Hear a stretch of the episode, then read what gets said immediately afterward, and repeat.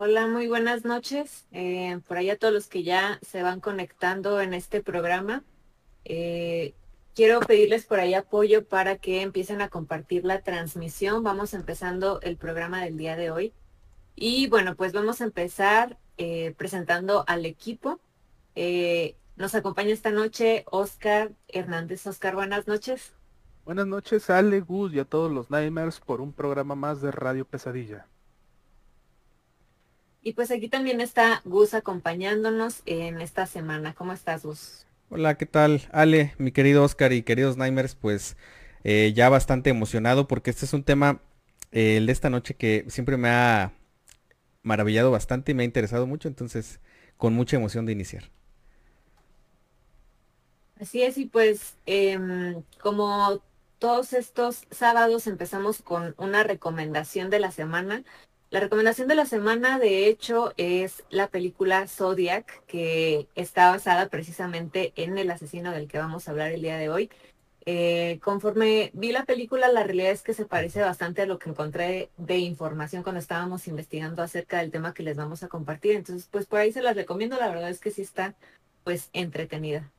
Y como habrán visto por ahí en las imágenes que compartimos durante la semana, pues vamos a hablar el día de hoy acerca de un asesino serial que es bastante mm, intrigante por la forma en la que eh, ha logrado llamar la atención a través de todos estos años. Como les iremos compartiendo, eh, este hombre fue capaz de estar realizando ciertos juegos con la policía y la prensa eh, durante varios años y la realidad es que hasta hace muy poquito tiempo se pudo obtener más información acerca de quién se trata esa persona, pero de hecho se encontraba dentro de los asesinos que al parecer no tenían eh, pues una respuesta de, de quién se trataba, ¿no? Entonces, pues así es como vamos a dar comienzo al capítulo número 17 de la cuarta temporada de Radio Pesadilla.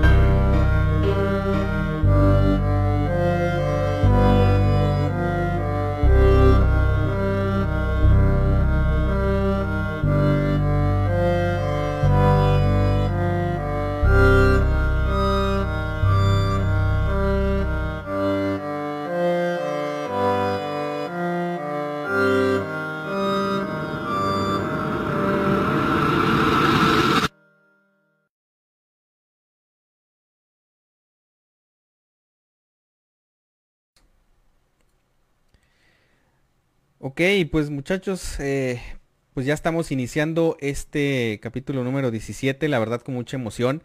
Y aprovecho nada más un pequeño paréntesis para hacerles un anuncio que de hecho del cual fuimos notificados apenas esta tarde. Y eso es que eh, nuestro canal eh, por fin tiene la capacidad de recibir estrellas a través de, las cuales pues obviamente tenemos muchísimos planes para ir mejorando poco a poco no solamente la calidad de, de este programa, sino eh, de ir agregando también algunas otras investigaciones que por ahí tenemos ya agendadas. Simple y sencillamente pues necesitamos ir ah, como que obteniendo lo necesario para poder realizarlas con eh, la mejor calidad y la mejor manera. Entonces, por ahí si se fijan en la parte inferior de su teléfono, si es que nos ven a través de un teléfono o bueno, incluso si nos ven a través de una computadora, van a ver por ahí que está ya el pequeño icono de las estrellas. Eh, entonces, pues a través de esas estrellas pueden apoyarnos también para que podamos seguir haciendo crecer pues, este, este canal. Y pues dicho esto, eh, yo creo que le damos lectura a algunos de los mensajitos ya que tenemos por ahí, ¿verdad, Oscar? Me parece que en Facebook. Así es, ya Evaristo Muñoz viene llegando desde hace ratillo y nos dice saludos Nightmares. Así que un saludote ahí para nuestro hermano Evaristo, que como cada sábado pues ya está listo para escuchar estas historias. Excelente. Y pues eh, ahí pues obviamente un saludo también para quienes se vengan integrando. Si es la primera vez que andan por aquí, los animamos a que nos dejen un saludito. Eso la verdad es que nutre bastante eh, este programa, que es pues un programa hecho para ustedes. Y pues no sé, Oscar, ¿qué te parece si comenzamos a platicar de este, de este personaje y de este, de estos, pues de este caso? Porque la verdad es que es algo que formó un gran revuelo por ahí en la década de los 60, 70, ¿verdad? Así es. Eh, antes de empezar, me gustaría hablar un poquito eh, precisamente sobre el tema en conjunto, eh, el tema en cuestión. digo, queridos Nightmares, no están para saberlos ni nosotros para contarlos, ¿verdad? Pero digo, fueron una serie de coincidencias que nos llevaron a hablar de este caso. Sí. nosotros tenemos pues una lista de temas, ¿verdad? Este, que pues vamos desarrollando durante el año, ¿verdad? Pero pues ya están enlistadas. Y curiosamente cuando tocó precisamente hacer este tema, eh, cayó la mera coincidencia de que estaba en boga este tema. Eh, no fue que decidimos tomarlo porque precisamente estaba en tendencia, sino que eh, fue pura coincidencia, la verdad que, o sea, que la fecha en la que teníamos previsto hablar de esto eh, estaba justo en las noticias eh, mundiales y lo que sea, ¿verdad? Porque pues precisamente, como dije, como dijo Gus al principio, pues es un eh, caso, ¿verdad? De una persona que, o mejor dicho, de un caso que no se tenía, ahora sí que al culpable, ¿no? Era un caso sin resolver y pues precisamente semanas atrás eh, coincidentemente también con nosotros, pues cayó en que descubrieron precisamente quién fue el, asesino del zodiaco, ¿no? Sí. Pero pues ya por diversos temas ya personales aquí también, eh, pues se tuvo que recorrer este tema un par de semanas más, ¿verdad? Entonces eh, pudo haber quedado exactamente a hablar en la fecha que era, ¿verdad? Pero pues bueno, aquí estamos ya, ahora sí. Así es. Eh, fíjense, es un tema bastante conocido, por ahí dijo Ale, eh, que hasta película tiene, y sí, es verdad, porque eh, así como cuando hablamos de asesinos seriales, por ejemplo, el primero que siempre se nos viene a la mente es Jack el Destripador, ¿no? O sea, en cuestión de casos sin resolver, ¿no? Y seguidamente el asesino del Zodíaco. ¿Por qué? Pues, pues precisamente era un caso sin resolver. Eh, pero pues, ¿cómo inicia todo esto? Estamos hablando del año de 1968, en la bahía de San Francisco, empezaron a suceder varios asesinatos, varios crímenes, eh, empezaron a aparecer eh, varias personas eh, asesinadas, ¿verdad? Que aparentemente no tenían, digamos, conexión alguna. Simplemente empezaron a aparecer y como suele, em, y como normalmente pasa, y especialmente en aquellos años que ojo, hay que tener en cuenta que toda la, digamos, metodología para identificar a un asesino serial, o sea, empezó hasta los setentas. Sí, no existía. O sea, en estas fechas todavía no existía ni siquiera el término de asesino serial, ¿no? O sea, simplemente todas estas muertes eh, pues se tomaban como esporádicas, ¿verdad? No relacionadas y eh, pues básicamente la policía solía dar carpetazo, ¿no? O sea, simplemente básicamente se inventaban cualquier pretexto, ¿no? Puede ser desde, no, pues se peleó una pelea en la calle, este, algún crimen pasional, etcétera, ¿no? O sea, realmente había poca evidencia y tampoco se contaba pues con la tecnología que hay ahora, ¿no? Para poder analizar las pistas, ¿no? Entonces, eh, generalmente eh, descartaban rápido los, los casos y pues en estos casos fue no fue la excepción, o sea, simplemente aparecieron, y eh, desestimaron rápido todas estas eh, situaciones, ¿no? Pero fue hasta que eh, empezaron a llegar algunas cartas y mensajes encriptados, ¿verdad? A los medios de comunicación, ¿verdad? refiriéndose que se trataba de el autor de estos eventos, ¿no? desde aquí podemos empezar a ver que el asesino del zodiaco era una persona muy egocéntrica.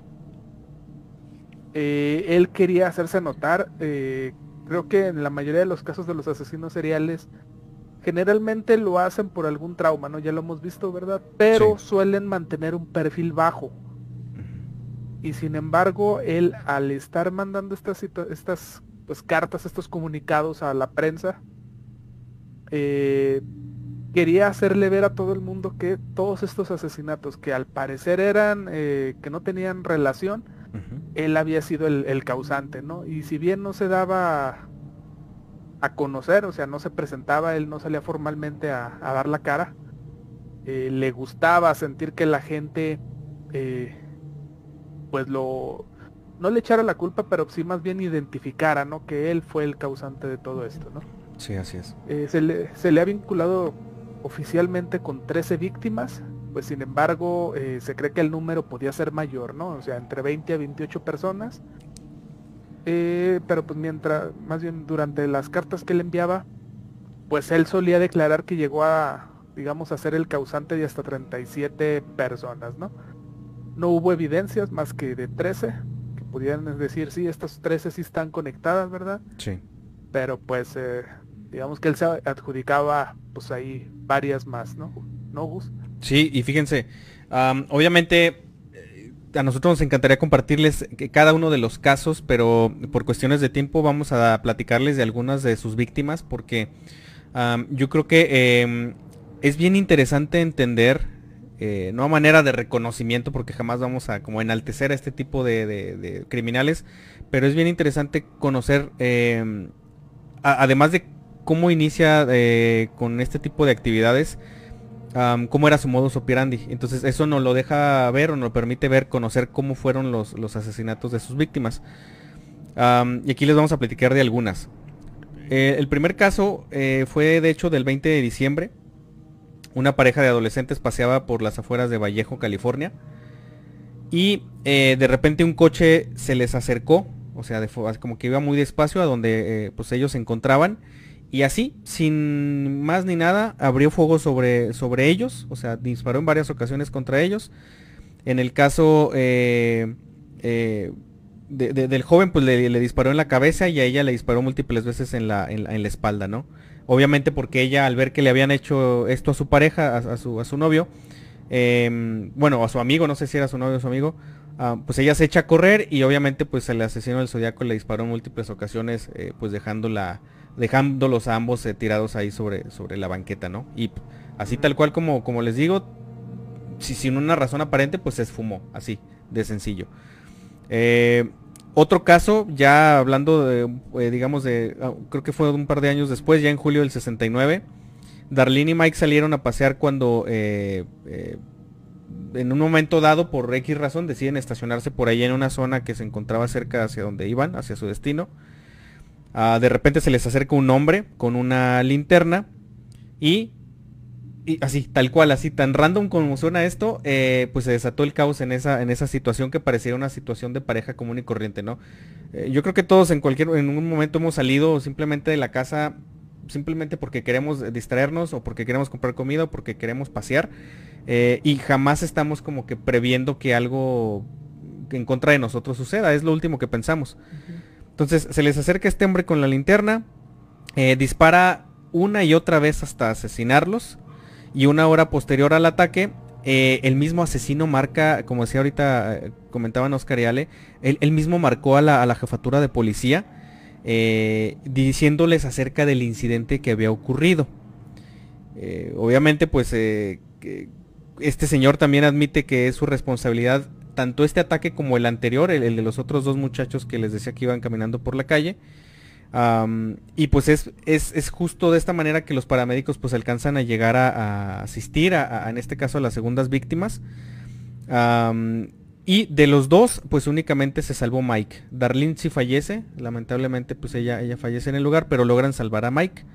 Y fíjense, ojo aquí, porque Mike es una de las primeras víctimas que sobreviven, que lograron sobrevivir a uno de los ataques de este asesino, y es de donde sale el primer retrato hablado de este, pues ya hasta este punto ya más notorio asesino, ¿no?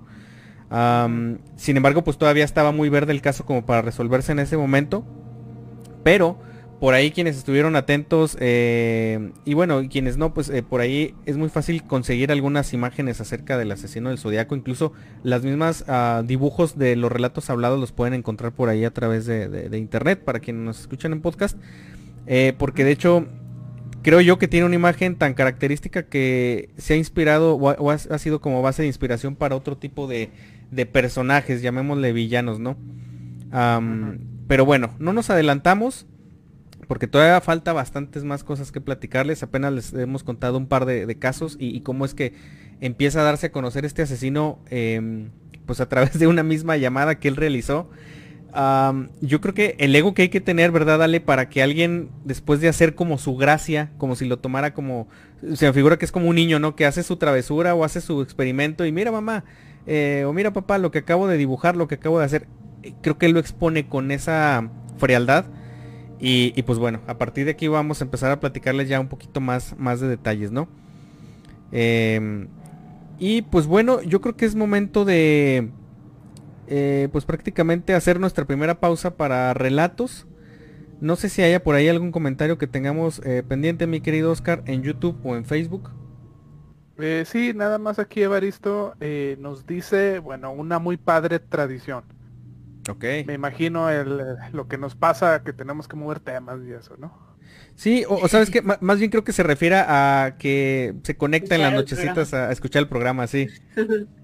Ah, ok, ok, ok. Aunque también la otra es tradición ya para nosotros, ¿no? es correcto. también ya es parte de, de, nuestra rutina. Entonces, Nightmares, por favor, no se despeguen, que ahora sí vamos directo con nuestro primer bloque de relatos y regresamos.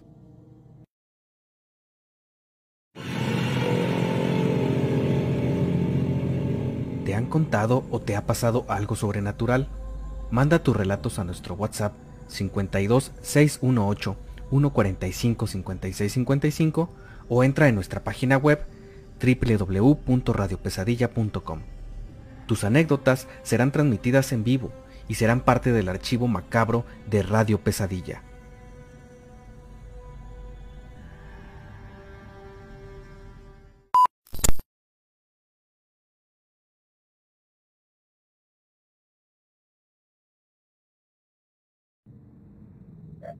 Y bueno, pues estamos ya listos para empezarles a compartir los relatos que nos fueron llegando en la semana. Dentro de el primero que les quiero compartir fue uno que se nos quedó por ahí pendientes en el último programa que tuvimos de la semana pasada, que nos mandó López Cafabi. Eh, se los voy a compartir. Cuando falleció mi abuelita, inmediatamente nos pusimos en camino para ir al funeral ya que yo radico en Guadalajara y ella vivía en otro estado. Viajamos de noche y mientras íbamos por carretera, yo en mi pensamiento le pedí a mi abuela que, por favor, me hiciera saber que estaba bien. Casi al cumplirse un mes de su fallecimiento, yo me desperté. Mi reloj marcaba pasadas las 7 de la mañana. Como aún faltaban unos minutos para levantarme, decidí cerrar los ojos para planear mis actividades del día empecé a escuchar unos pasitos muy arrastrados y me dije a mí misma que era mi esposo porque durmía en otra habitación, porque hacía mucho calor. Yo seguí sin abrir mis ojos, estaba recostada sobre mi lado derecho, dando la espalda a la pared.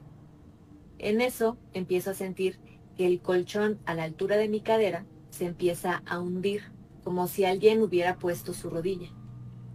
Yo sigo pensando que es mi esposo y no, no abro mis ojos siento que algo como una tela roza mi brazo. Tengo la sensación de que mi esposo me dirá algo al oído porque siento la cercanía de algo. Me dan un beso en la mejilla, abro los ojos inmediatamente porque mi esposo no haría eso, pero no hay nadie. Sigo sintiendo el colchón hundido a mis espaldas. Me comienza a invadir una sensación de paz inmensa. No puedo explicar esa sensación tan hermosa. Esto duró aproximadamente unos 30 segundos. Poco a poco comienza a desaparecer esa sensación y yo rompo en llanto porque supe que era mi abuela. No la vi, pero supe que era ella. ¿Fue esto un sueño lúcido? Mis sueños son como las telenovelas. Por ejemplo, si una noche sueño que voy caminando por un lugar en el que ya he estado y voy admirando el paisaje y me despierto. La noche siguiente mi sueño continúa. Sigo caminando en ese lugar. Ok. Hay muchachos. ustedes?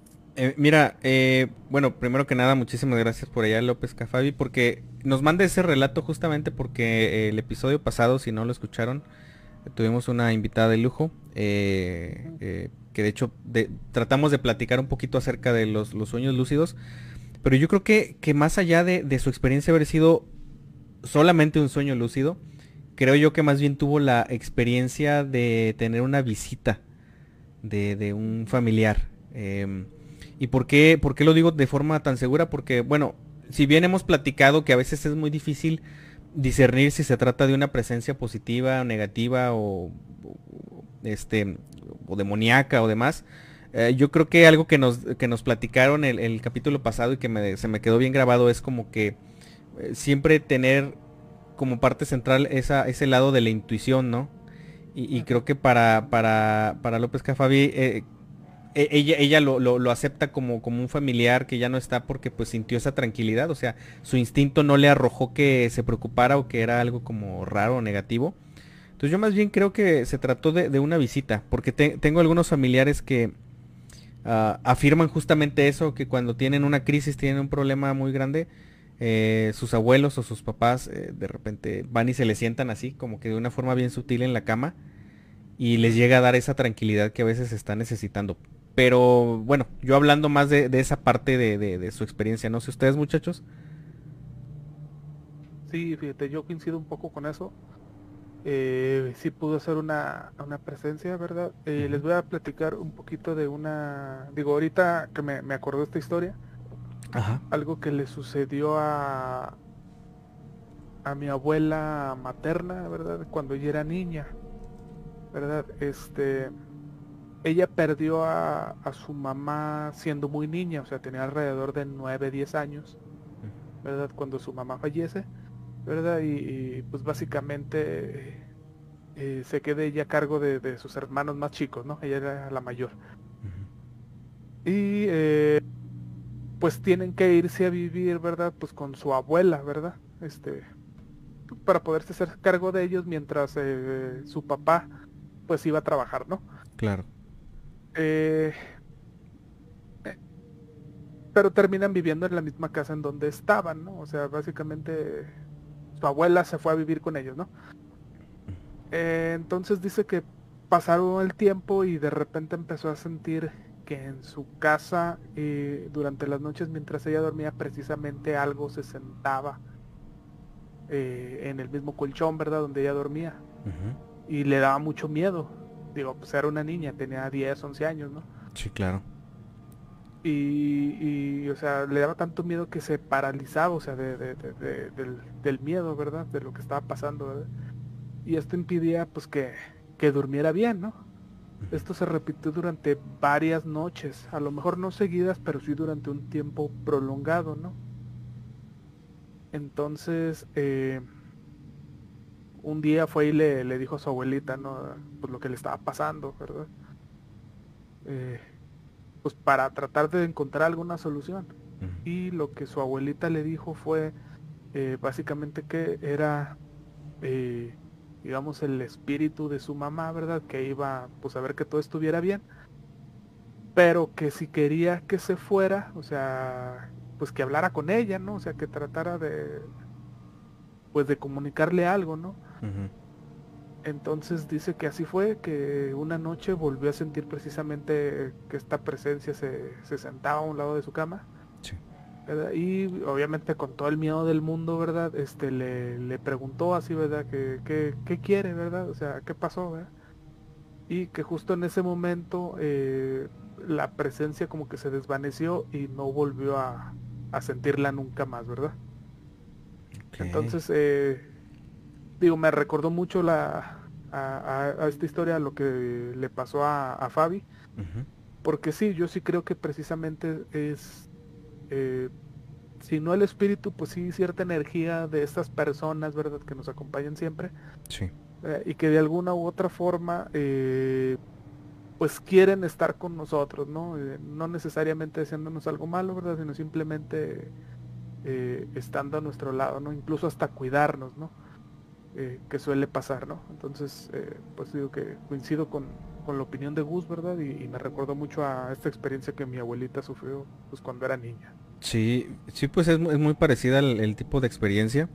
Y recordemos que aquí pareciera ser que, no todas las apariciones son como con la intención de dañarnos o de asustarnos o de generarnos temor, sino que hay unas otras que parecen ser como de como que de una claridad, como de una intención bastante positiva, porque ya ven que también hemos tenido casos en los que ciertas personas eh, reciben como avisos para evitar que les pasen situaciones peligrosas o, dañinas. Entonces, pues creo yo que es un, caso más este positivo, pero pues no deja de ser de todas formas un poquito eh, atemorizante, porque no es lo normal, no es a lo que estamos acostumbrados, ¿verdad, Ale? Sí, definitivamente. Y, mm, eh, quisiera yo compartirles así bien rápido. Sí. Mm, es que esto me hizo recordar un poco. Justamente, ya ven que pues la semana pasada platicábamos acerca de los sueños lúcidos y pues por eso hace este comentario eh, Fabi de que pues si será o no un sueño lúcido. Ajá. Yo esta semana que pasó tuve un sueño lúcido. Ok. Pero eh, la verdad es que ya ven que nos compartió una técnica como de para intentar empezar a pues a, a controlar a sueños lúcidos. Aida. Como que dije, lo voy a intentar, ¿no? la verdad soy medio inconstante en las cosas porque se me olvida. Y lo hice así nada más como uno o dos días. Y entonces, en una de esas ocasiones, eh, justamente ese día no lo hice, sino que durante la semana, en uno de esos sueños, sí tuve un sueño, o sea, ahí creo que no fue precisamente tanto como un sueño lucido, sino que sí me confundí mucho, que yo ya no sabía si estaba soñando o estaba despierta. Porque entonces perdí esa parte de lo que platicábamos la vez pasada de que la claridad de que estás, o sea, se supone que en un sueño lucido ya sabes de que estoy soñando y estoy consciente que estoy soñando. No, perdí esa parte un poco porque no estaba muy segura que estaba pasando. Claro. Yo en el sueño estaba acostada y estaba platicando con mi hermano, con David.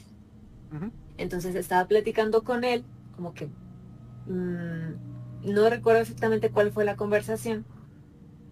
Y entonces se me acercó él y ya yo estaba como acostada tipo dándole la espalda y él estaba de pie. Entonces, pero yo sabía que era él con el que estaba platicando, según yo. Entonces, sentí como que se me acercó y, y, sentí, no sé si les pasa eso, yo tenía también la duda, si les pasa que en el sueño sienten, o sea, Mm, no sé si decirlo, por decir, casi dicen, cuando sueño no siento dolor, por decir, pero sé que estoy pasando por dolor. Entonces en el sueño, este específicamente, yo sí sentí, no sentí dolor, sino sentí frío. Okay. frío justamente aquí, así de que en el cuello, como si me hubieran así soplado, hagan de cuenta. Okay. Sentí así y literal sentí, o sea, me acuerdo y se me están erizando los vellos, así de que sentí como que se me erizaron los vellos como del miedo, o sea, entonces, mm, eso inmediatamente hizo que me despertara. Pero yo estaba tan confundida de si seguía soñando o no, que sí tuve que volver a hacer eso que me dijo, o sea, que nos platicó Aida, ¿no? así de que estoy o no, ¿no? Sí, para poder discernir, sí. Distinguir. Y, y, no si estaba, o sea, sí había logrado despertar. Pero fue una sensación bien fea, la verdad. La verdad, sí, porque todavía mm, ya me dio miedo dormirme, o sea, ya me daba miedo dormirme porque dije, sentía que iba como que continuar con ese sueño, que ya no era sueño normal, sino sentía que ya se estaba transformando en pesadilla. Entonces dije, me recordó un poquito a eso, dije, bueno, lo voy a compartir. Sí, y, es, que, no es, lo, no es lo normal, o sea, lo normal es precisamente que en el sueño, por ejemplo, he soñado que me han disparado pero no siento obviamente el dolor de un balazo, eh, a pesar de que yo sienta como que es muy real y todo esto, y, ah, estoy herido, o sea, no siento yo el dolor del balazo. Yo creo que ya lo, lo, lo raro aparece cuando realmente puedes como percibir eh, dolores, olores a personas, este, o sensaciones como las del frío aquí. Entonces, yo creo que ahí más bien hay, hay, que prepararse, yo creo que con alguna oración de protección antes de, de, de intentar hacer la experiencia porque acuérdense lo que ya también sabemos que no solamente tú puedes verlos a ellos, sino que a veces ellos te ven a ti también, del otro lado del umbral, entonces pues ah, Digo, hablando, hablando precisamente de, esos sueños, eh, ¿no les ha pasado que se despiertan justo antes de una pesadilla y que ustedes saben que dicen, chin, si me hubiera quedado, eh, o sea, si hubiera seguido dormido, eh, las cosas se hubieran puesto bien feas, ¿no les ha pasado esa situación? Un par de veces, sí, sí, sí, recuerdo un par de veces. porque es horrible, o sea, tú te despiertas y dices, güey, qué bueno que no pasó nada. Pero pues porque te despertaste antes de, pero sabías que ya iba a pasar. Sí, exacto. Eh, ahí, sí no sé eh, si es, digamos, el instinto de uno, ¿verdad? Por evitar la situación, ¿verdad? o pura coincidencia que, uno se despierta, ¿verdad? Digo, es... es, sí. Sabes que yo, yo creo que es tu inconsciente que te salva, como que dice, no, conscientemente no estás preparado para enfrentarte a esta pesadilla, no has subido de nivel, entonces no te deja, como que te limita. pero sí se siente bien raro. Eh, sí, se siente bien raro. Y despiertas y como que empiezas a hacer el recuento de los hechos, ¿no? De, a ver, ¿qué estaba soñando? Y, cómo iba? ¿Y qué pasó aquí? Eh, y cuando caes en la cuenta, o sea, de que ya estabas hacía nada de que pase algo horrible, este...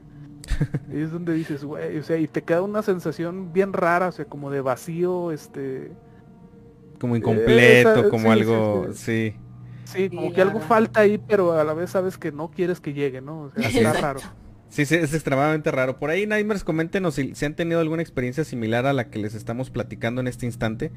Em, por ahí, pues yo creo que es momento de regresarnos al tema, pero no sin antes por ahí darle lectura rápidamente a algunos comentarios que ya tenemos, ¿verdad, Oscar?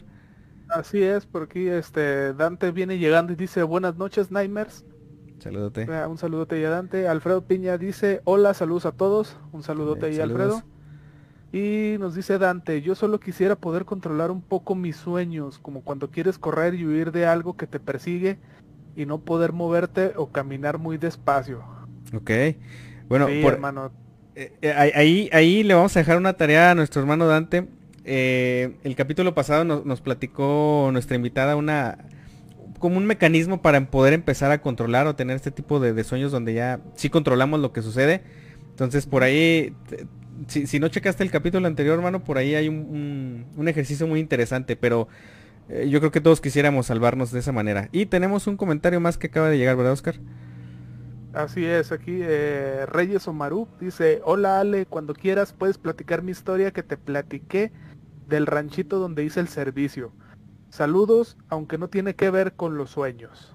¿verdad? Está muy buena esa historia. Está muy buena.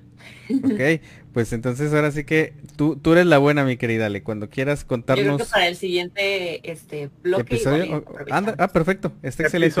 Perdón, me, me, fui, lejos, perdón. quedar con, con el suspense.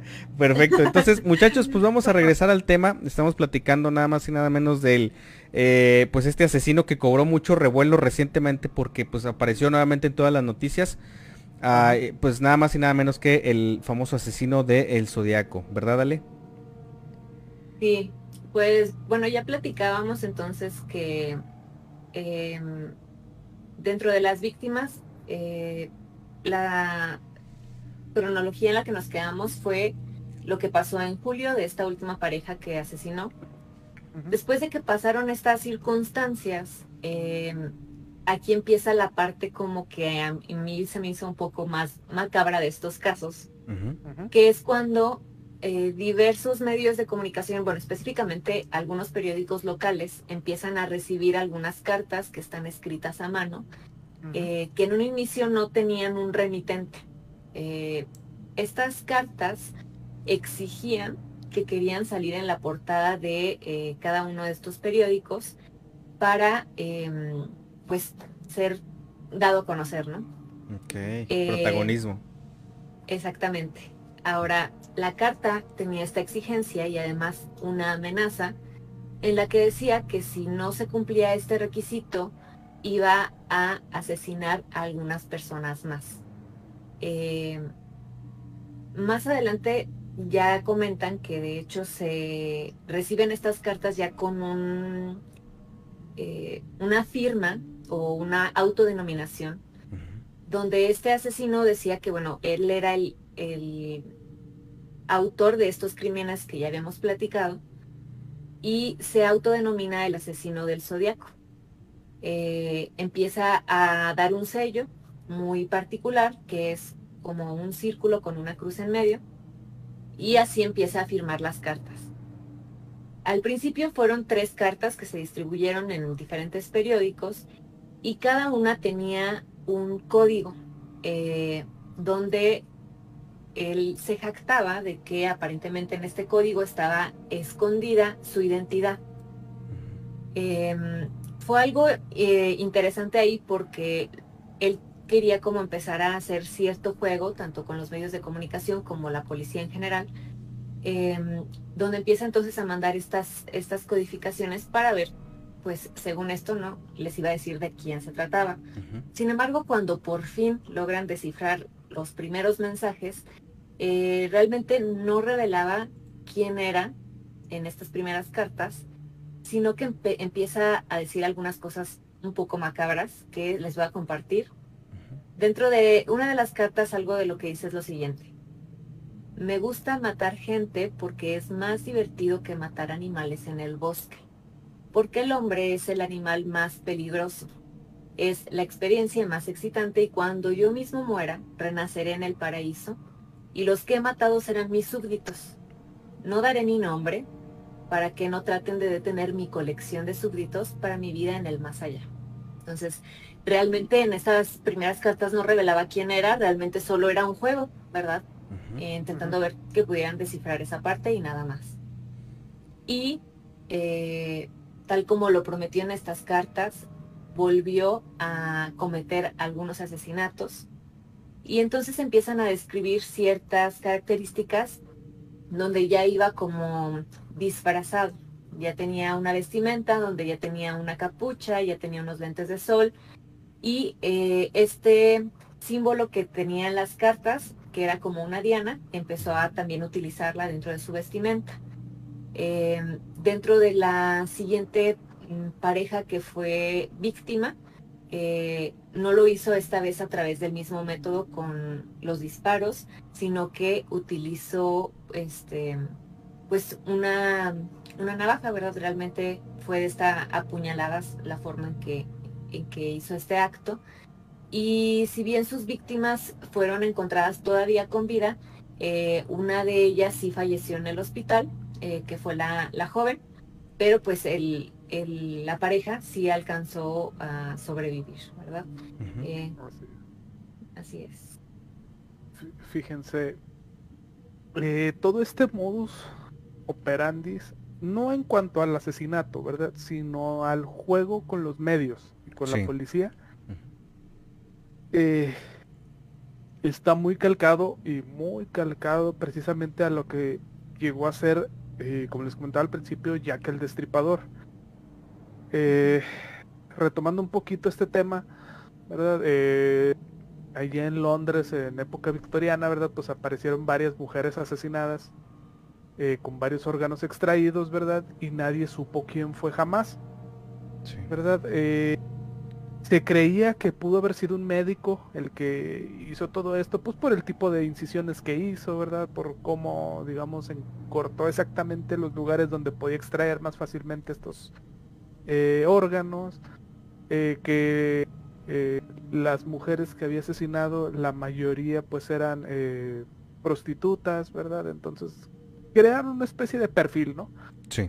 a pesar de que pues en realidad todavía ni siquiera existía ese método, ¿no? Pero pues llegaron a la conclusión de que era un médico, ¿verdad? Pero no supieron jamás quién fue. O sea, eh, este sí fue un caso en el que absolutamente nadie supo quién fue el, culpable. Y la única pista que llegaron a tener fue pues precisamente que llegó una carta a, la comisión de a la comisaría de policía ¿verdad? en donde pues esta persona se presentaba como o mejor dicho firmaba no como Jack el destripador verdad pues era una nota eh, digamos eh, responsabilizándose de, estos asesinatos, ¿verdad? Pero, eh, pues era una nota escrita, o no, mejor dicho, eh, con recortes de periódicos y de otras eh, revistas, pues formó ahí su carta, ¿no? O sea, pues para evitar que no hubiera ni siquiera, pues, caligrafía. Claro. Entonces, eh, esta persona muy influenciada precisamente con, con Jack el Destripador, ¿verdad? Precisamente fue lo que llegó a hacer. Y no nomás él, muchos otros asesinos seriales empezaron a copiar este estilo. Otro ejemplo por ahí, el eh, llamado Una Bomber, que por ahí eh, estaría muy bien también este meterlo a, futuros temas, ¿verdad? Porque el Una Bomber, digamos que eh, revolucionó también, digamos, todo un área de de lo que viene siendo la investigación este serial, ¿no? Que bueno, hablaremos después en su momento. Entonces, eh, le gustaba este juego con la policía, los medios, de que no saben quién soy, pero puedo darme el lujo de presumir así frente a sus narices todo lo que estoy haciendo y no me pueden hacer nada, ¿no? Eh, pero pues, caso curioso en este caso, ¿no? Que dos semanas después, ahora sí que en San Francisco, de, mejor dicho, dos semanas después de, estas víctimas que nos dice Ale, encontraron un taxista que fue asesinado en un disparo a la cabeza. Eh, no hubo rastros eh, de pruebas en el lugar del crimen, o sea, no se sabe si realmente cometió el crimen ahí y llevó el cuerpo a otro, eh, este, si llevó, voy otra vez, ¿no? sí. No se sabe si cometió el crimen en otro lugar y llevó el cuerpo a donde lo encontraron o cometió el crimen ahí y luego limpió la escena porque no hubo evidencia, o sea, simplemente está el cuerpo y no más. Eh, pero pues envió una nueva carta a la prensa señalando que, como todos los demás, él había cometido el crimen. Eh, llevó, o mejor dicho, envió de evidencia pues un pedazo de la camisa del taxista, obviamente manchado de sangre. Y eh, pues siguió con sus amenazas, ¿no? Como anteriormente, donde comentaba que la próxima víctima ahora iba a ser un chofer pero de autobús escolar, ¿no? Eh, así se fueron siguiendo los crímenes de esta persona, ¿verdad? Eh, como comentaba al principio, pues no sabían quién eran, tenían ciertas pistas, pero pues no había ni la tecnología ni los medios para poder eh, dar con el culpable tal cual. Hay que recordar, estamos hablando de los años 60, 70. No había celulares en el que todo mundo podía grabar, este, en el que todo mundo podía dar fe de los hechos en el que se podía rastrear una persona. Eh, no había prácticamente nada, ¿no? Sí, era, era, muy complicado. Sí, no, era muy complicado las investigaciones. Y... Pero pues de pronto, así de la nada, en el año del 74, pues las cartas se detuvieron y eh, digamos que los presuntos asesinatos que llegaron a aparecer después, pues al no haber nadie que se responsabilizara, eh, de estos casos, pues eh, también volvieron a empezar a ser tratados como casos aislados, ¿no? No se sabe si, si después él siguió, digamos, asesinando. Claro. Pero pues simplemente ya no dijo nada y se le perdió la pista, ¿no? Completamente esta persona. Sí, y cabe, cabe mencionar que obviamente esta pausa repentina que llega pues, sin previo aviso, obsesionó no solamente a uno, sino a muchos investigadores, varios detectives, incluso detectives de diferentes partes de Estados Unidos, eh, detectives que venían desde, desde otros países a, tratar ellos de, de, pues desembarañar todo este caso. Pero en el siguiente bloque ya les vamos a platicar un poquito más acerca de pues la lista de sospechosos, porque obviamente eh, no fue nada más que eh, simple y sencillamente pues no supieron quién fue y se acabó, sino obvio, sí, sí, encontraron ciertos indicios que apuntaban a ciertos personajes, a ciertas personas que les vamos a platicar en el siguiente bloque. Y nada más, antes de dar por ahí lectura rápidamente a unos cuantos eh, saluditos que, bueno, unos comentarios que nos llegaron. Por ahí les estoy, les estamos pasando a quienes nos estén viendo a través de la transmisión que es en vivo Facebook y, YouTube. Estamos por ahí compartiendo una pequeña imagen donde pueden ver justamente cómo lucían las cartas. Es, una, por ahí un ejemplo, bueno, es, es una de las eh, cartas que se quedan, quedan por ahí, eh, salieron ya después en internet. Eh, uno de sus primeros retratos hablados y posteriormente cómo luce ya posteriormente a que se empieza a disfrazar. Pero fíjense cómo prevalece ese curioso símbolo que mencionaba ahorita también Ale, que es como de una diana, un blanco de, de, de tiro, este muy muy peculiar. A mí me parece bastante escalofriante y coincide por ahí con un comentario que nos llegó en YouTube, ¿verdad, Oscar? Eh, Digo, no, perdón, en Facebook, discúlpame. Sí, yo dije, No, Facebook. Bueno, sí, eh, primero David nos dice, Ajúa, viva México y viva Radio Pesadilla, Ajúa. Yo creo que ando enfiestado el morro. y eh, Víctor García nos dice, la nueva película de Batman se basó mucho en este caso, de hecho. Y sí, así es. Eh, no sé si ya la vieron, pero pues sí, precisamente el, el villano en turno, ¿no? Este, de Riddler o, el acertijo, como se conoce este, en español. Pues sí, sí está muy basado precisamente todo en, este, todo este caso, incluso hasta la vestimenta que traía eh, es bastante parecida, ¿no? Sí, sí, bastante. Incluso el, estilo de uso de, los simbolitos este, le, da un, un, toque. Entonces, pues muchachos, eh, no se vayan porque todavía seguimos platicando de este caso tan interesante, pero antes vamos ya a hacer nuestra segunda pausa para relatos, entonces por favor no se despeguen.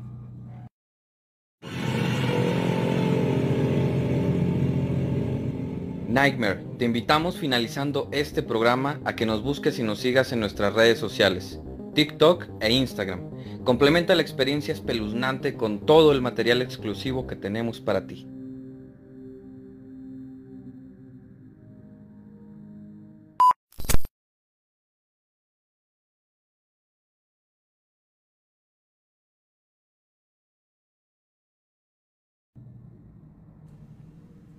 Bueno, y mm, aprovechando que vamos a estar en este segundo bloque de relatos, por ahí pues le mando saludos a Rubén que nos está escuchando esta noche. Por ahí hizo el comentario acerca de que si podía compartir, ¿verdad? Ya me dio ahí el permiso de compartir la historia que me contó. Les voy a platicar a grandes rasgos ya, Rubén, si tú quieres agregarle algo, ahí nos, nos comentas, ¿verdad? Este, se los voy a dar grandes rasgos de cómo me lo estuvo contando. Ok.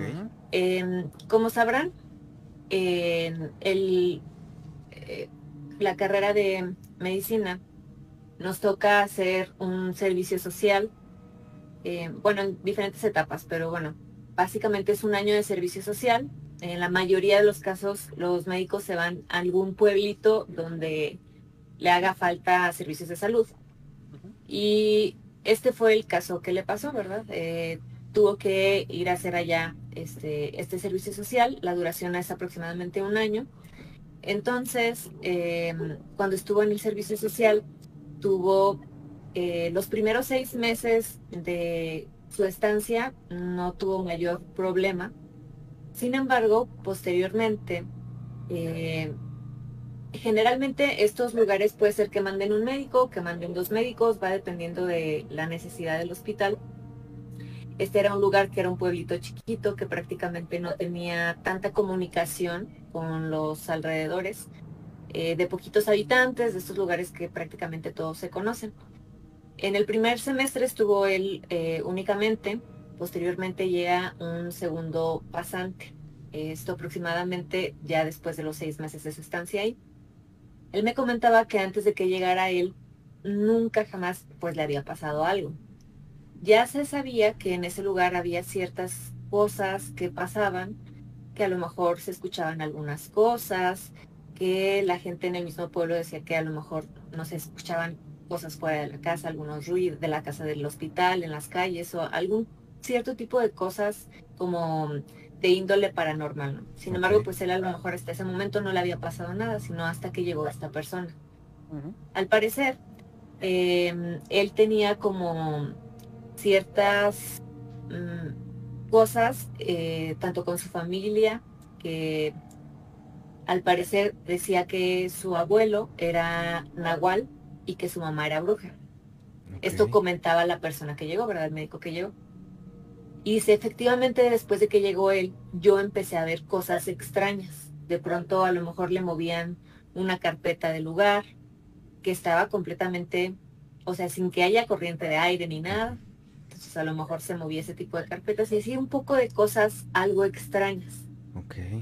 En una de estas ocasiones y de lo, dentro de lo que peor le sucedió, fue en una circunstancia en que, bueno, básicamente él se tenía que quedar ahí en la cliniquita donde eh, daba la consulta. Entonces, era una clínica chiquita que la única forma de entrar era abrirla desde adentro, quitándole los seguros. Em, y pues básicamente pues él tenía que encerrarse todas las noches y ya hasta la mañana siguiente le abría a la enfermera para que pudiera entrar, ¿no? Entonces la única forma de entrar era estando por dentro. de la clínica. Dentro de la clínica, hagan de cuenta que a lo que yo entiendo estaba la clínica, el lugar, y dentro había como otro cuartito donde era donde él se quedaba. Entonces, eh, básicamente son dos puertas de las que estamos hablando, ¿verdad? La que da hacia la calle y dentro de la clínica hay otro cuartito que es su cuarto donde se queda a dormir. Entonces esa es una segunda puerta que está cerrada. Dice que en una de estas noches em, estaba hablando eh, con su pareja por llamada. Sí. Y entonces eh, empezó a escuchar ruidos. Lo primero que me comenta que empezó a pasar es que le tocaron la puerta. Entonces, dice que tocó, o sea, que escuchó tres toquidos. Mm, ok. Entonces ahí la primera señal, ¿no? Escuchó tres toquidos y se sacó mucho de onda. Dice que pues le preguntó a la persona con la que estaba hablando de que tú también lo escuchaste y sí, sí lo escuché. Y le dice, se empieza a escuchar otra vez, ¿no? Otra vez, tres toquidos. Dijo, ahí está, o sea, es súper claro. Lo extraño de esta situación es que los toquidos los escucha en la puerta de su cuarto. O sea, no era la puerta de la calle, sino la puerta directamente de ah, su cuarto. Pero cómo... Ajá, entonces se dice, ¿cómo? Sí. Realmente nadie podía entrar a la clínica, o sea. Y ¿sabes qué? No me vayas a colgar. Voy a abrir, a salir, para ver qué, qué está pasando, ¿no? Entonces, dice que pues abre la puerta y sale a donde estaba pues la clínica, no ve nada, pero eh, se dio cuenta que estaba prácticamente como si hubieran agarrado de que todos los expedientes, las carpetas, todo eso, como si lo hubieran agarrado y lo hubieran tirado todo, todos los medicamentos, todo, todo en el suelo. Entonces, no había nadie visible físicamente. Y entonces em, me hace el comentario que frente a él, frente a sus ojos, vio como mm, una de las sillas salió aventada, o sea, disparada de un lado hacia el otro, así de la nada. Entonces, em, después de esto, eh, empezó a percibir un aroma como a pudredumbre, mm, que es súper, súper fuerte. Em, dice, obviamente después de esto, nombre, dijo yo, estaba, que me daba un montón de miedo, ¿verdad? Ya de ahí. Em, claro. Este, comenta que pues fue de las cosas como más, más feas que, le, que le llegó a pasar ahí.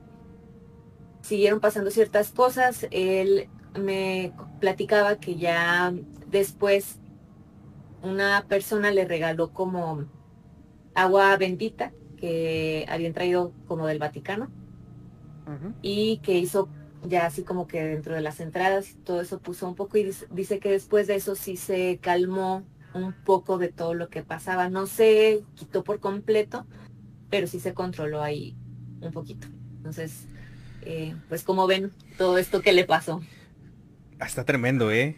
eh por, ahí la, la, verdad es que no sé cómo aguantó de, entrada, desde los primeros fenómenos, yo creo que ya, ya es razón suficiente como para que cualquier persona se preocupe y, quiera como que pedir su cambio de inmediato porque no es normal tener este tipo de experiencias.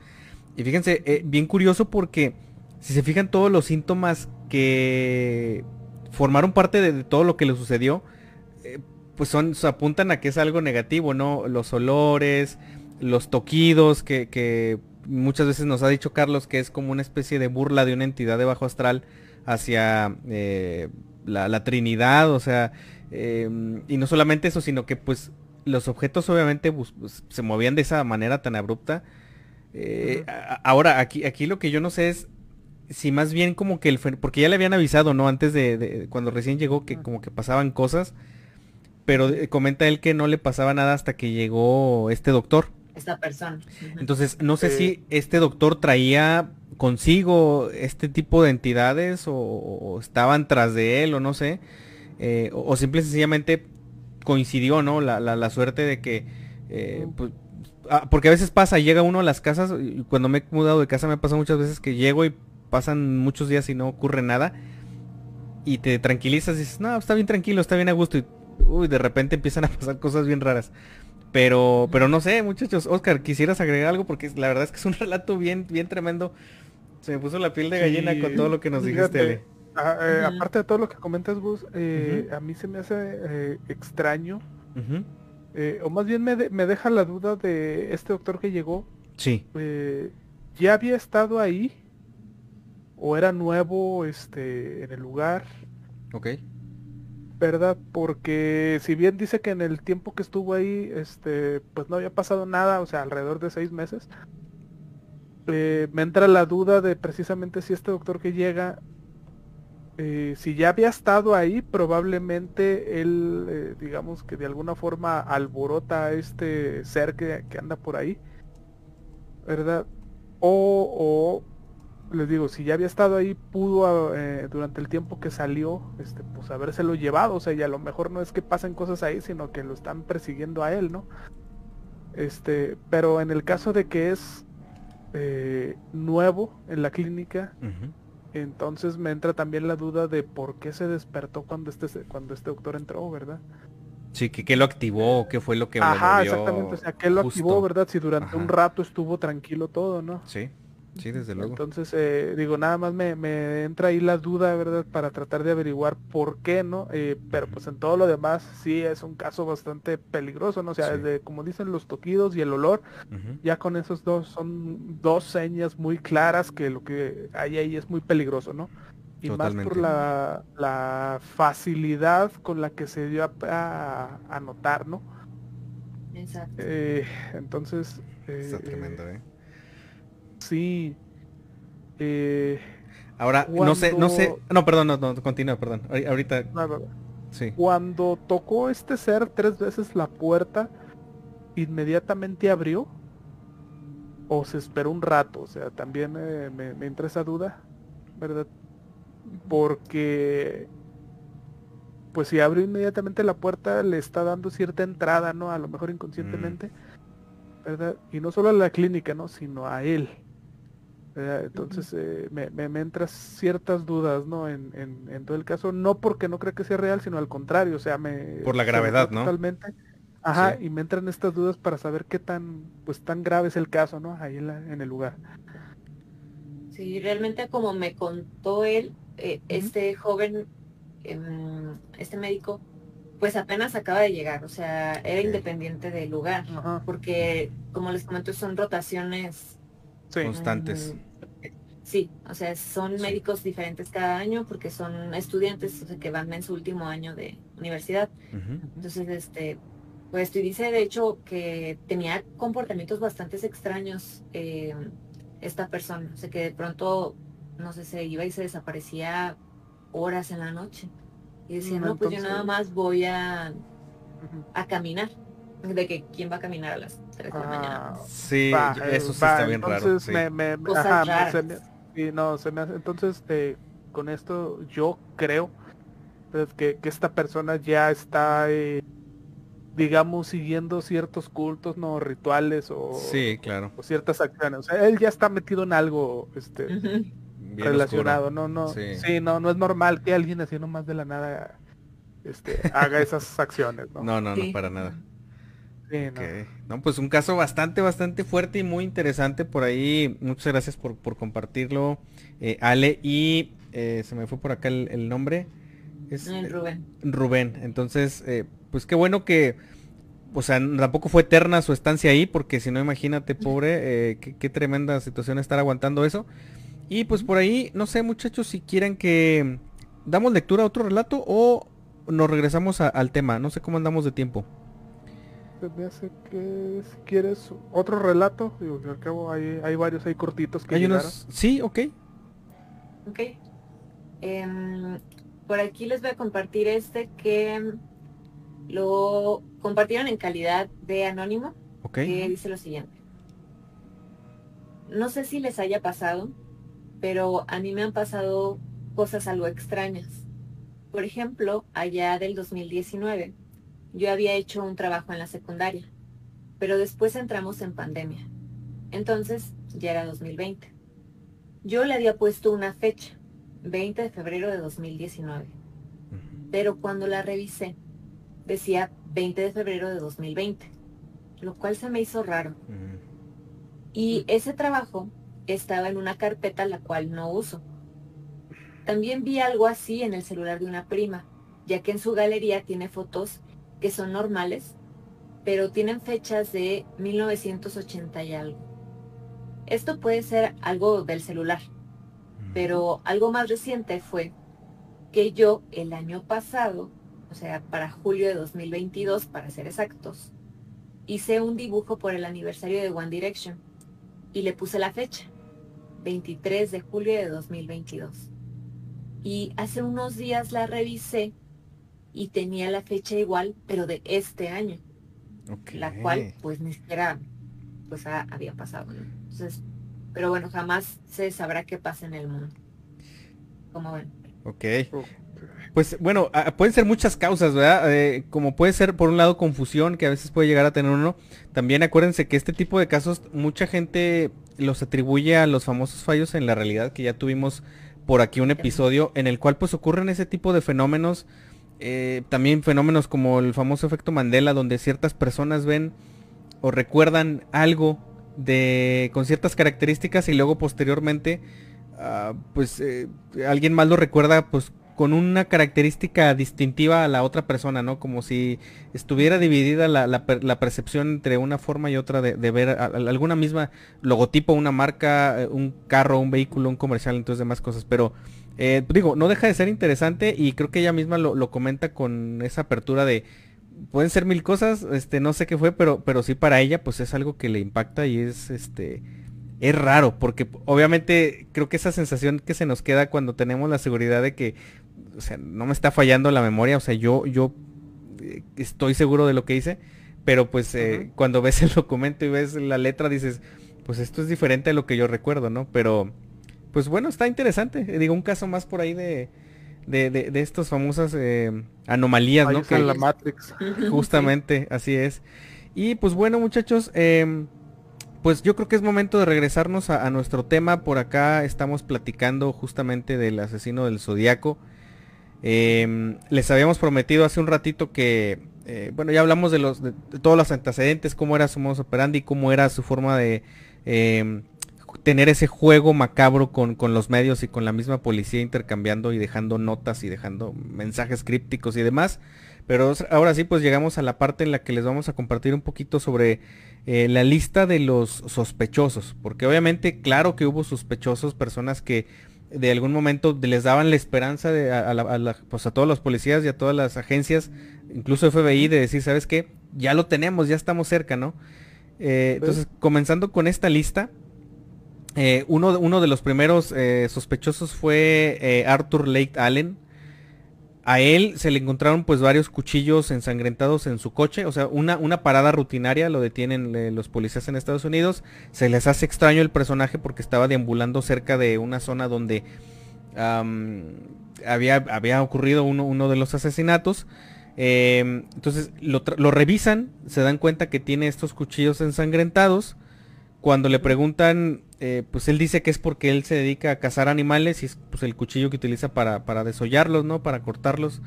Em, y pues obviamente él también tenía un antecedente de, que pues eh, tenía varias acusaciones de abuso infantil. Eh, abuso en el sentido de violencia contra, contra menores, ¿ok?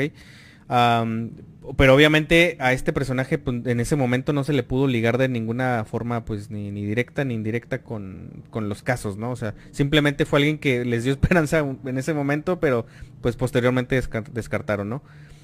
otro de los ah, que fueron sospechosos fue Jack Terrance. Él, fue de hecho nombrado como sospechoso por su hijastro, a Dennis Kaufman, en el 2007. O sea, no hace tampoco mucho de esto él mostró imágenes de, una escritura que eran muy parecidas a las cartas que elaboraba el, asesino del zodiaco. O sea, como que él descubrió a su padrastro que tenía este tipo de cartas. Ah, obviamente, pues este, caso es un caso que desde hace muchos años se conoce y ha formado parte de pues, libros, documentales y demás. entonces, este, pues dijo, no, pues mi, padrastro tiene estas cartas, chin, no vaya a ser. Entonces siguió eh, como que metiéndose un poquito a, tratar de, ponerle más atención a lo que hacía y a todo lo que tenía por ahí guardado entre sus cosas. Y pues también le encontró una capucha. eh, que era, según lo que se cuenta, ¿no? Muy parecida a la que el asesino eh, pues usaba y por las descripciones que se habían dado, ¿no? De, quienes habían sobrevivido a sus ataques.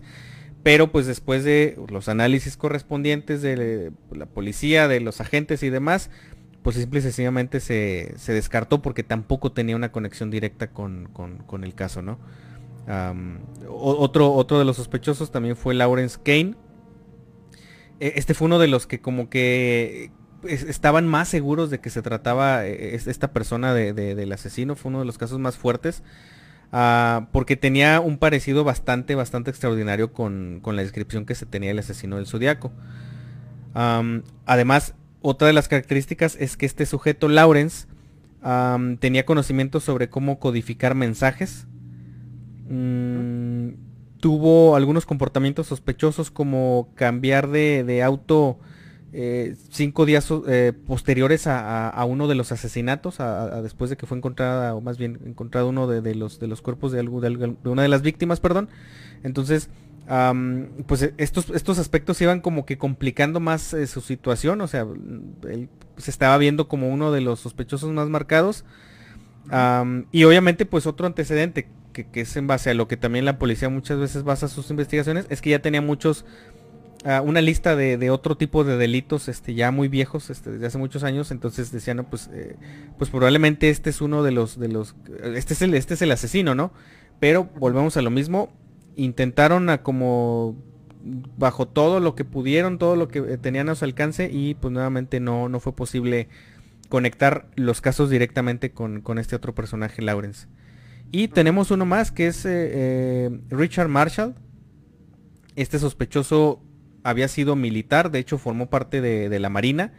Y también él tenía conocimiento sobre códigos de diferentes tipos, porque obviamente es parte de lo que, lo que te enseñan en, la escuela básica de las Fuerzas Armadas en, la mayoría de los países en general. Ah, este señor vivía en Riverside y pues estaba muy cercano al área donde aparecieron no solo uno, sino varios de los asesinatos. Entonces, triangularon más o menos donde vivía este señor, además de sus antecedentes de, digamos, formación militar. y, entonces, pues lo que hicieron fue, ¿sabes qué? Este probablemente se trata de, un... E, este, este, es un sospechoso, ¿no? Entonces empezaron a investigarlo. pero pues obviamente, pues después de meses de tratar de conectar sus ubicaciones eh, con testigos, con personas que lo conocían, con recibos de las compras que realizaba, pues se dieron cuenta que pues Richard Marshall tampoco era. O sea, parecía que era al principio, pero lamentablemente no era. Y pues obviamente, como les decíamos al principio, hubo revuelo al inicio, bueno, no al inicio, sino yo creo que más bien al cierre de este mes que pasó precisamente por la noticia que empezó a divulgarse por ahí por todos lados, ¿verdad, Ale?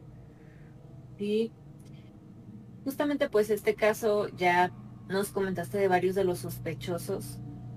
Y así como estos pocos que mencionamos realmente tenían una lista larga. Sí, eran este, muchísimos. Nada más. Pues ahí les compartimos algunos. Sí. Pero recientemente pues como ya platicábamos al principio, ya se conoce quién fue el, originario de todos estos asesinatos. Y paréntesis, existe un grupo de investigadores que se llaman Case Breakers, que precisamente se dedican eh, a estar investigando este tipo de casos sin resolver. Y se les ha adjudicado que de hecho mm, tienen algunos casos ahí que ellos inclusive desde tiempo atrás, a quien ahora eh, surge la noticia que es el, asesino, ellos ya lo habían puesto como un sospechoso muy fuerte. De hecho, era este, dentro de las, de las principales teorías que ellos tenían. Entonces, ellos ya expusieron desde antes la idea de que había sido esta, esta persona. Son eh, este grupo de case breakers, son grupo de personas que les gusta mucho lo, todo esto de la investigación. De hecho, al parecer ahí se cree que son también eh, grupos de, médicos forenses, este, no sé, de diferentes personas que les gusta la investigación respecto a este tipo de casos. y pues se han dedicado no solo a este, sino también a otros, ¿no? Entonces, bueno, ellos em, también pues identifican a esta persona que es Gary Post, Post eh, por medio de una serie de fotografías que es más o menos de estos años de los 60 que fue cuando surgió todo este problema, donde ya ven que teníamos ya ciertos este, retratos hablados de la persona, donde se le describían con algunas cicatrices eh, en la frente. Y al estar comparándolo con varias eh, imágenes de ciertos sospechosos, llegaron a la conclusión que eran muy parecidas las cicatrices a las que tenía Gary Post. Entonces, precisamente eh, fue una de las formas en las que ellos comentaban acerca de estas eh, similitudes. Em, se comentaba que, de hecho, Gary Post asesinaba básicamente, mm, tenía esos antecedentes que ya conocemos de los asesinatos, pero también, y como muchos asesinos seriales, ciertos comportamientos como de asesinar de forma indiscriminadamente a animales básicamente de todos los tamaños. Ya había ciertos comportamientos ahí eh, extraños que se habían identificado en él y además había tenido eh, una muy buena relación en el manejo de las armas. Entonces ya tenía cierto conocimiento. Em, una de una persona llamada Winnie, que era su vecina, eh, había visto este tipo de comportamientos extraños y que de hecho eh, respecto a Gary Post era casado, entonces veía cómo es que em, tenía ciertos comportamientos violentos hacia su pareja. Y esta vecina Winnie llegó a comentar dentro del noticiario, noticiario de Fox News que ella pensaba que de hecho él era el asesino de que tanto estaban buscando, ¿no? Entonces, tanta era la sospecha eh, comentaba que él pensaba, ella pensaba que él estaba viviendo una doble vida, eh, vida y que realmente pues él era el asesino. Entonces ella lo externa de esa forma. Y pues finalmente se llegó a la conclusión de que precisamente era eh, Pope quien había cometido estos asesinatos después de que habían pasado 54 años desde el primer caso. Entonces realmente había pasado muchísimo tiempo, ¿no? Entonces por fin se confirma por el FBI la noticia y para esas alturas resulta que Gary Pope eh, falleció ya en 2018. Entonces, eh, comentan eh, ciertas fuentes que la forma en que se identificó es porque tienen algunas como muestras de ADN parcial de él y que por eso es que se pudo hacer como la confirmación de, de que él era el autor. Entonces, tanto tiempo después y para, bueno, ahorita ya realmente pues él ya falleció. Ni siquiera poderlo enjuiciar, ¿verdad? Ni, ni meter un tiempo a la cárcel ni nada. Deja tú el meterlo a la cárcel, el interrogarlo, ¿no? Creo yo que sería lo más Eso hubiera sido un indicio de posibles porque... perfiles como él, sí. Sí, exactamente, y también para que pues comentara, ¿no? el por qué de pronto así de la nada dejó de mandar cartas. O sea, porque, se Eso es también algo que, que, ajá, que extraña a la policía, ¿verdad? Porque si bien pudo dejar de mandar cartas, no necesariamente significa que pudo haber dejado de matar, ¿no? Eh, no. Entonces, o sea, ¿qué lo orilló en primero para hacerse notar y en segundo para guardar silencio, ¿no? O sea, ¿qué hubo ahí este que, que decidió dejar de hacerlo, ¿no? Así es. Y, pues bueno, pues ahí lo tenemos. Digo, esto fue noticia ya hace varias semanas, eh, como decía Oscar al inicio del programa, quienes no lo escucharon. Eh, coincidió justo que el día en el que se dan a conocer pues estos resultados que, por ahí los Casebreakers eh, en conjunto con otros medios pues lanzaron ahora sí que a toda la comunidad pues coincidió justo con el día que íbamos a transmitir originalmente este episodio, este capítulo, sin embargo pues lo tuvimos que posponer. Em, y pues bueno, realmente el asesino del zodiaco es, yo creo que uno de los asesinos que más, al igual que, que, probablemente, como decía ahorita Oscar, eh, Jack el Destripador en su momento, eh, y otros más que han como que eh, tenido como esa, esa característica firma de querer obtener atención, pero de forma críptica, pues han marcado pues la cultura y han marcado yo creo que la historia en cuanto a este tipo de, personajes, ¿no? Porque son un poquito más histriónicos, son, son más no, solo buscan como que eh, satisfacer esa necesidad que normalmente los asesinos seriales tienen, sino que también buscaba como que tener ese juego de egos con, otra entidad, pues que él sintiera como pues su igual. Entonces, pues ahí está ese caso. Que digo, qué bueno que, que, al fin se pudo cerrar, digo, en honor un poquito de, de, todas aquellas que pudieron, que fueron sus víctimas y las que se confirmaron y las que probablemente pues no se confirmaron al 100%, pero que lo fueron. Eh, y pues muchachos, eh, yo creo que es momento de, irnos a nuestro tercer y último bloque de relatos, que por ahí tenemos un relato muy interesante que nos va a compartir mi querido Oscar. Ah, pero no sé si haya antes algún comentario que tengamos pendiente. Sí, aquí Baristo nos enumera ahí un par de películas de referencia precisamente de este caso. Eh, la primera de Zodiac Killer de 1971, está la película de Seven de 1995. Ese es un peliculón, si no la han visto sí, es muy buena. Es, fuerte, pero es muy buena. Sí, este es Morgan Freeman, Brad Pitt y si no me equivoco Kevin Spacey. Entonces, este, chequenla, es un peliculón. En español creo que es Siete Pecados Capitales, ¿no? Eh, no estoy seguro cómo se llama. Pero me parece que sí. Sí, estoy casi seguro que es así. Eh, está la de Zodíaco en 2007 ahí, en 2017 El despertar del Zodíaco.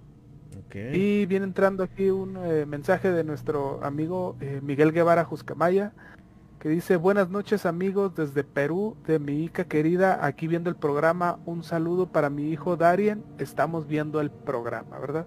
Así que un saludote aquí desde México hasta Ica, Perú, ¿verdad? Ojalá se lo estén pasando chido, ¿verdad? Y un saludo para Darien. Un saludote, ajá. Eh, un comentario dice Víctor García, el Titanic también sigue matando ricos. Todavía con lo del Titán. Le, llaman por ahí unos este tradición, pero pues bueno.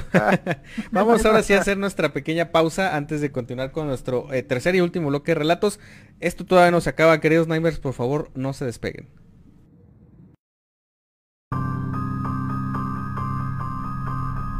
Estamos por finalizar esta emisión. Pero recuerda que este y todos los episodios podrás escucharlos desde este momento en Spotify, iBooks, Anchor y Google Podcast.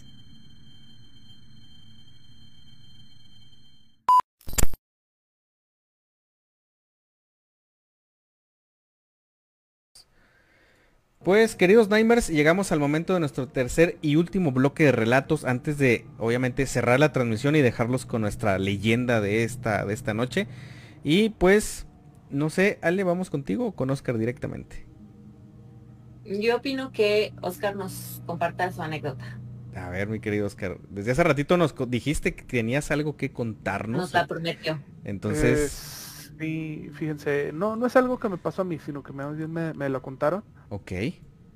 Eh, esto le sucedió a, un conocido eh, que me lo topé este, la semana pasada, ¿verdad? Eso de que vas por la calle, ¿verdad? Y te, lo te encuentras a alguien, ¿verdad? Y te pones a platicar.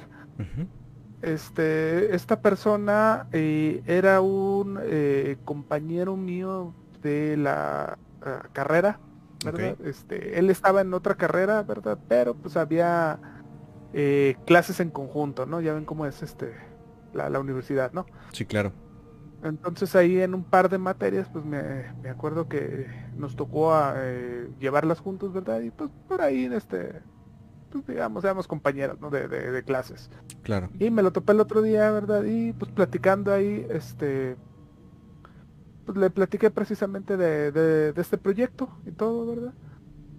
Y me empezó a contar, ¿verdad? Que él eh, trabajó hace un par de años en una emisora de radio en otro estado. Eh, no me dijo exactamente cuál, ¿verdad? Pero me dijo que una muy famosa este, de Mazatlán. Ok. Entonces, eh, me dijo que pues él se encargaba básicamente de, ayudar en los controles, ¿no? O sea, estaba el encargado de, pues, manejar los, controles, ¿verdad? Y él le ayudaba precisamente a esa persona, ¿no? Eh, eh, digamos que lo estaba semicapacitando, ¿verdad?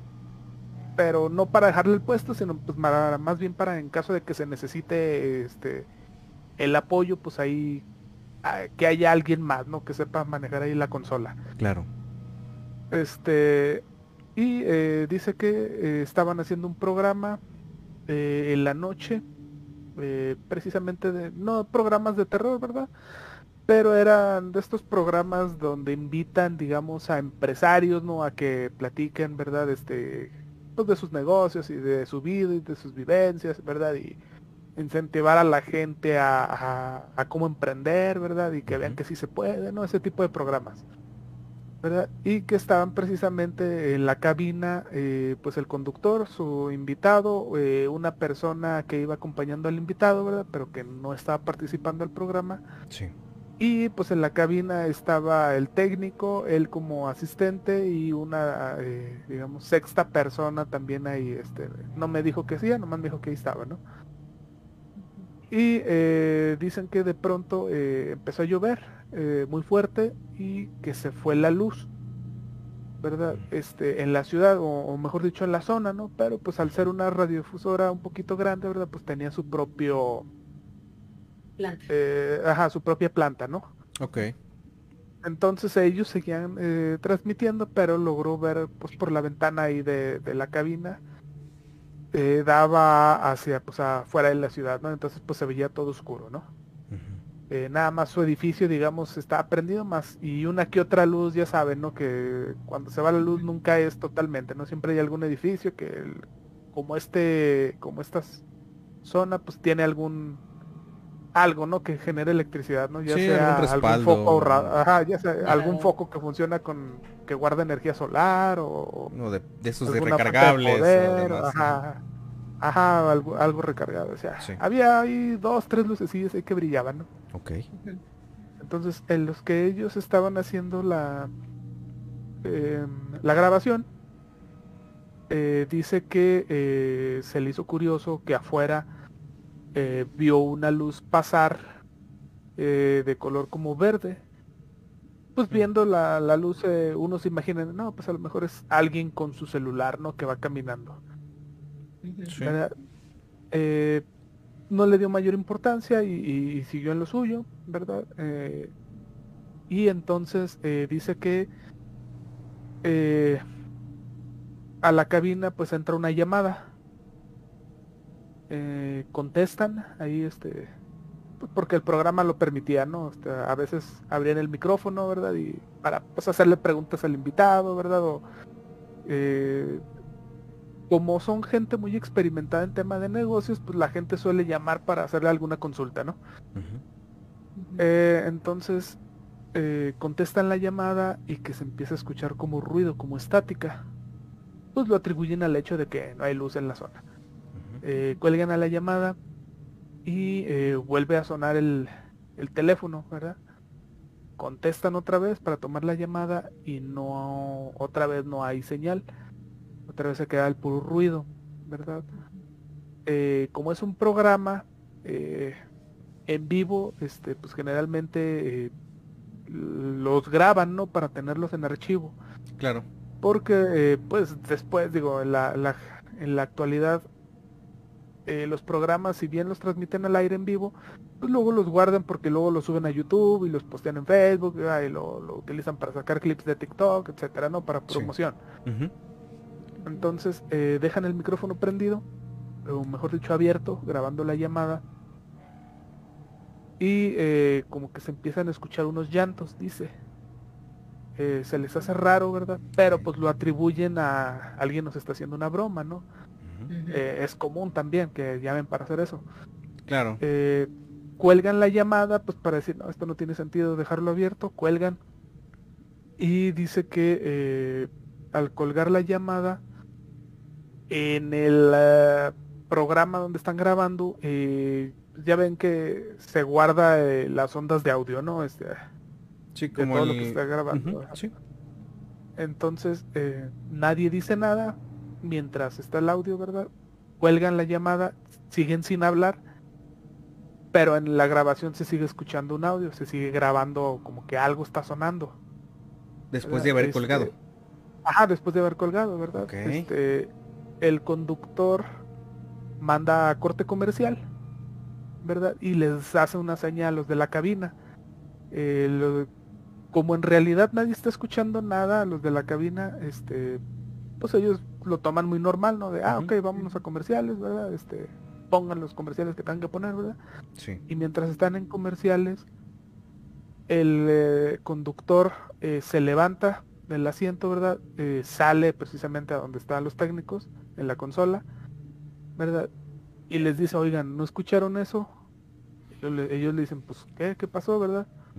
Y le dicen, es que en la llamada cuando entró, cuando colgaron, se escuchó que un niño estaba llorando. No, ni inventes. Y ellos dicen, no, pues no, nosotros no escuchamos nada.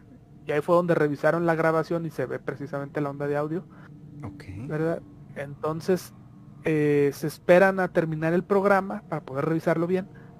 Eh, termina el programa, se ve el invitado, etcétera, ¿verdad? y se quedan los técnicos, eh, esta persona, ¿verdad? Y el conductor, ¿verdad? Nada más Claro. por mera curiosidad para ver qué, qué grabaron. Eh, se ponen a reproducir exactamente ese segmento y eh, se escucha la voz de, pues precisamente de un niño que está llorando, pero con un grito muy, eh, pues muy desgarrador, no muy adolorido, ¿verdad? Y logran, pues como entender más o menos, ¿verdad? De que como que no te lo lleves o algo así, ¿verdad? Entonces es, es todo lo que graban, lo dejan así, lo guardan en, en el archivo y eh, de rato regresa la luz, ¿verdad? Todo normal. Al siguiente día, pues ellos regresan al trabajar, ¿verdad? Este, empiezan a contar esta anécdota de que grabaron este audio, ¿verdad? Entre todo el personal.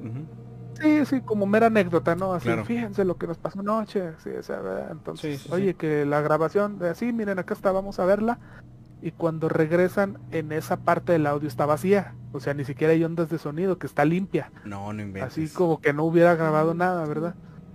Y este que de rato salen las noticias eh, que precisamente por esa zona, justo al, al momento de, de cuando se fue la luz, eh, que encontraron a, a- a un, eh, pues a un niño que desgraciadamente fue asesinado eh, por se cree que su padrastro este y pues eh, la mamá eh, pues muy desconsolada empezó ahí a, a gritar no Eh, esto es lo que cuenta no se sabe si realmente pasó no pasó o si está relacionado o si no está relacionado digo es lo que cuentan eh, pues está, está conocido Claro. pero pues lo, lo más extraño es precisamente que ellos que ya habían grabado eh, el audio eh, al otro día pues no hay nada no Este, y no encontraron extraño eso. pruebas precisamente Sí, de, eso entonces eh, ahí lo tienen Nightmares este digo, es una historia que me contaron hace apenas la semana pasada Ok. entonces se, se las comparto a ustedes queridos Nightmares Hombre, pues tremenda la, la situación. De entrada, desde que ya se te va la luz, digo, el pánico en la cabina que es que se te vaya la luz, ya, ya te pones sobre alerta. Pero yo creo que jamás te imaginas que después de un problema técnico como este, sobrevenga una situación pues paranormal. Es, es lo menos que, que- que esperas. Yo sí considero que eh, todo lo que tiene que ver con tecnología que graba, ya sea video, eh, audio, fotografías y demás, dependiendo de qué tan analógico sea, sí tiene como que esa, esa facultad de de repente captar situaciones que pues como bajo nuestro entendimiento, nuestros eh, simples sentidos pues no podemos percibir. Entonces, eh, ojalá, la verdad es que ojalá nunca nos pase algo así. Nos han pasado otras cosas raras, ¿verdad? Este, bastante extrañas, pero, pero nada como que tan, tan fuerte, o no, no por el estilo, pero pues, eh, pues si nos pasa, pues ojalá y se quede grabado, o al menos ojalá y muchos Nightmares también lo atestiguen para que, para que no, no, no nos dejen como que, eh, como los locos, ¿no? De que se nos ocurrió, no lo imaginamos y, y no pasó. Eh, y pues, es. pues bueno, pues yo creo que con esto ya va a ser momento de ir cerrando nuestra transmisión de, de- de este sábado. Eh, no sé si tengamos por ahí comentarios pendientes, sino para eh, pues ir cerrando, muchachos. no todo en orden Todo en orden. Entonces, pues queridos Nightmares, pues yo creo que vamos ya a comenzar con el cierre de este, de este capítulo. Esperamos que les haya gustado. Le queremos también mandar un saludote a nuestros hermanos eh, por ahí, Salma Contreras y Carlos Vargas. Esta noche no estuvieron con nosotros, pero les mandamos un, un fuerte abrazo. por ahí seguramente la, próxima semana nos, ahora sí nos acompañen.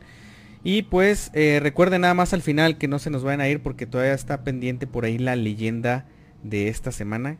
Muchos la han de conocer, pero si no la conocen, pues les va, les va a gustar muchísimo. Yo soy Gus Alcalá. Así me encuentran también en Instagram y les deseo una excelente noche. ¿Ale? Pues bueno, este, gracias por acompañarnos hasta el final de este programa. Ya nos veremos aquí pues la siguiente semana. Mi nombre es Alejandra Gómez y mm, me pueden encontrar en Instagram como arroba lamia Scarlett. Oscar. Eh, igual darle las gracias a todos los Dimers por un programa más de Radio Pesadilla. Eh, gente que nos está viendo por Facebook, ¿verdad? Ya nos puede donar ahí estrellitas, ¿verdad? Este, de manera muy fácil. Eh, créanos que lo que nos gusta en donar, eh, todo va a ser dedicado precisamente a la realización de este programa, ¿verdad? Entonces eh, esperemos ahí contar con su apoyo. Y bueno, me pueden encontrar en Instagram como Fabulantasia. Digo, ahí estoy poniendo reseñas de, de algunos libros que voy leyendo. Entonces, si les interesa alguna o quieren alguna recomendación, ahí búsquenme. Y pues nada más, los dejamos con la leyenda de la noche. Esto es Radio Pesadilla, donde las pesadillas comienzan. Que duerman bien.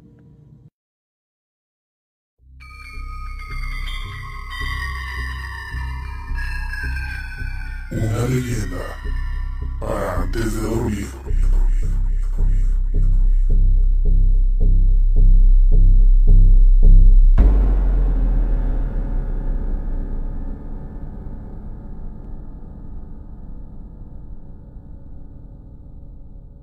La loca del muelle de San Blas, Nayarit, México.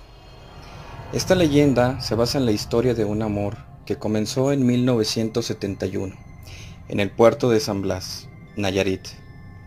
En el momento en el que una señorita llamada Rebeca, la cual trabajaba en un local de comida a unos metros de aquel muelle, quedó perdidamente enamorada de un joven marinero. El amor de Rebeca y el marinero era tan grande que prometieron quererse por el resto de sus vidas. Pero ambos sabían que el joven tenía que irse algún día. Entonces, el marinero, loco de amor por Rebeca, le prometió que regresaría y la convertiría en su esposa. Al fin llegó ese día y Rebeca se tuvo que despedir de su amado marinero. Él se fue en un barco que estaba en el muelle de San Blas. El marinero prometió que regresaría, y ella llorando le respondió que lo esperaría. Todos y cada uno de los días, sin importar si llovía, Rebeca siempre estaba esperando en el muelle de San Blas, pues ella confiaba en que su amado volvería. El tiempo pasaba, ella esperaba con paciencia, pero él nunca llegó. Nadie sabe qué le pasaría al marinero, hay quienes dicen que murió, otros que simplemente no quiso regresar con Rebeca. Rebeca, como fiel enamorada, siempre tenía en mente a su querido marinero, pero esperó demasiado por aquel hombre y su cordura se vio afectada. Empezó a actuar de manera extraña. Por ejemplo, cuando iba al muelle ya no lo hacía con ropa normal se compró un vestido de novia para esperar al marinero en el muelle de San Blas.